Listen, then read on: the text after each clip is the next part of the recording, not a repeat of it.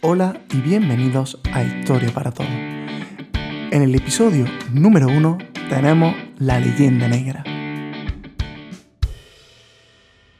Para hablar acerca de la leyenda negra debemos de retomarnos hasta el siglo XVI durante el reinado de Felipe II. Dicho reinado en el cual tuvo expansión el gran imperio español, en aquel reinado donde nunca se ponía el sol. Esta hegemonía era tal que las grandes potencias como Reino Unido, Francia, Italia o Flandes tuvieron que hacer algo al respecto. Algunas de las actividades que realizaron para frenarlo fueron el corsarismo, que además de acabar con esas naves de navío, también les permitió entrar en el comercio y la propia leyenda negra. ¿En qué se trataba esta leyenda negra? Esta leyenda negra pretendía exagerar, incluso atacar todo aquello que cometió el imperio español que se le acusaba de una enorme brutalidad. Esta brutalidad resulta contradictoria que le dijeran a estos países puesto que fueron ellos mismos también los que la realizaron. Recientemente ha vuelto a resurgir esa leyenda negra que tanto la ha ido persiguiendo a, España. El Estado de Venezuela y también Argentina en los últimos años han sacado a la luz un gran número de muertos. Para contrarrestar aquel famoso discurso de Argentina allá por el año 2005 de fueron 90 millones la población que acabó el imperio español aquí en América. Un libro muy famoso por un venezolano llamado Ángel Rosenblatt, que es lo más concreto que conocemos respecto al número de población americana, estipuló que en América vivían 13 millones de habitantes por allá del 1492, cuando se descubrió América.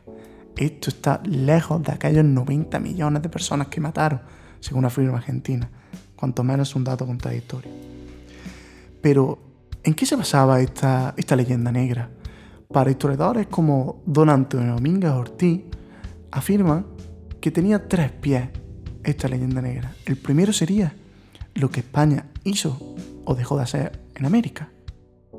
Segundo sería la Inquisición. Y el tercero sería la actuación de Felipe II en Flandes. Si partimos la explicación de don Antonio Domínguez Ortiz, nos afirmaba que el impacto que tuvo la hegemonía española en Flandes fue decisiva. Debemos de recordar que el cetro cultural se encontraba en Flandes y en Reino Unido. España estaba un tanto atrasada en cultura, no, no está mal reconocerlo, porque ponemos de ejemplo que solamente la ciudad de París tenía muchas más bibliotecas que toda España junta. Entonces, la respuesta que tendría sería cultural. España tenía el predominio militar pero en cultura no teníamos respuesta. Por otra parte, tenemos la Inquisición. En este caso, tengo la suerte de haber podido dar clase junto a don Manuel Peñadía, gran profesor de la Universidad de Córdoba. Él nos afirmaba que durante mucho tiempo han sido falseados los datos acerca de la Inquisición. Conocemos que tres fueron los tipos de muerte que se asociaban a la Inquisición, que eran la garrucha, la toca y el potro.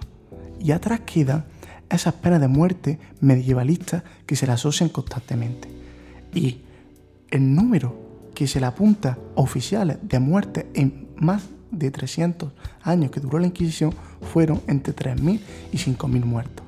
Un número que sin desprestigiar las muertes, que son muchas, pero mucho menor de aquello que se ha contado había durante el proceso de auto de fe, que era el que se le condenaba a dicha persona por haber cometido esa actividad hebraica, haber ido en contra de la religión católica, de la era aquellos famosos índices de libros prohibidos, se le asociaba otro tipo de penitencia. Había penitencias espirituales, como era el de llevar los sanbenitos. Debemos de dar algún ejemplo, como nos explica don Manuel Peñadilla en uno de sus artículos, que, por ejemplo, la familia de Manuel de Corpa se sentía ofendida porque en la iglesia del pueblo había un cartel con el apellido Corpa, lo que significaba una frustración para toda la familia que estaba ofendiendo su nombre porque era atacado de ir contra la religión católica. Los sanbenitos eran muy frustrantes y además de conllevar a que familias enteras se pelearan por llevar ese apellido. No querían que fuera así, incluso sin tener nada que ver con el dicho apellido Corpa. Por otro lado, teníamos las penitencias corporales, que eran aquellas como azotes o ir a la galera. El trabajo en la galera era muy duro y cansaba mucho, incluso muchas personas fallecían en dicha galera. Y por otro lado, teníamos la financiera, que se basaba en quitar bienes o extradición de tierra, que también eran conocidas. Estas personas, el número total que se calcula fueron de 150.000 procesados a estos castigos, que no tienen que ver nada con la muerte.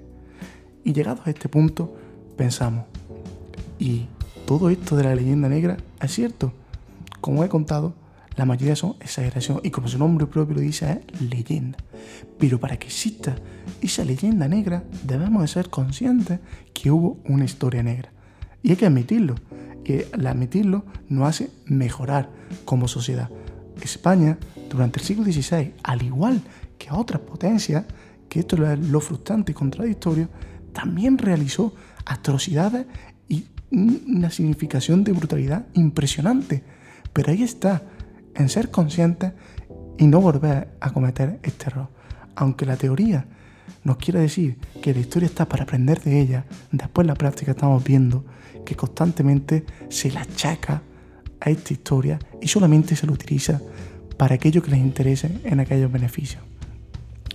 Espero que os haya gustado este podcast y nos vemos en Historia para Todos.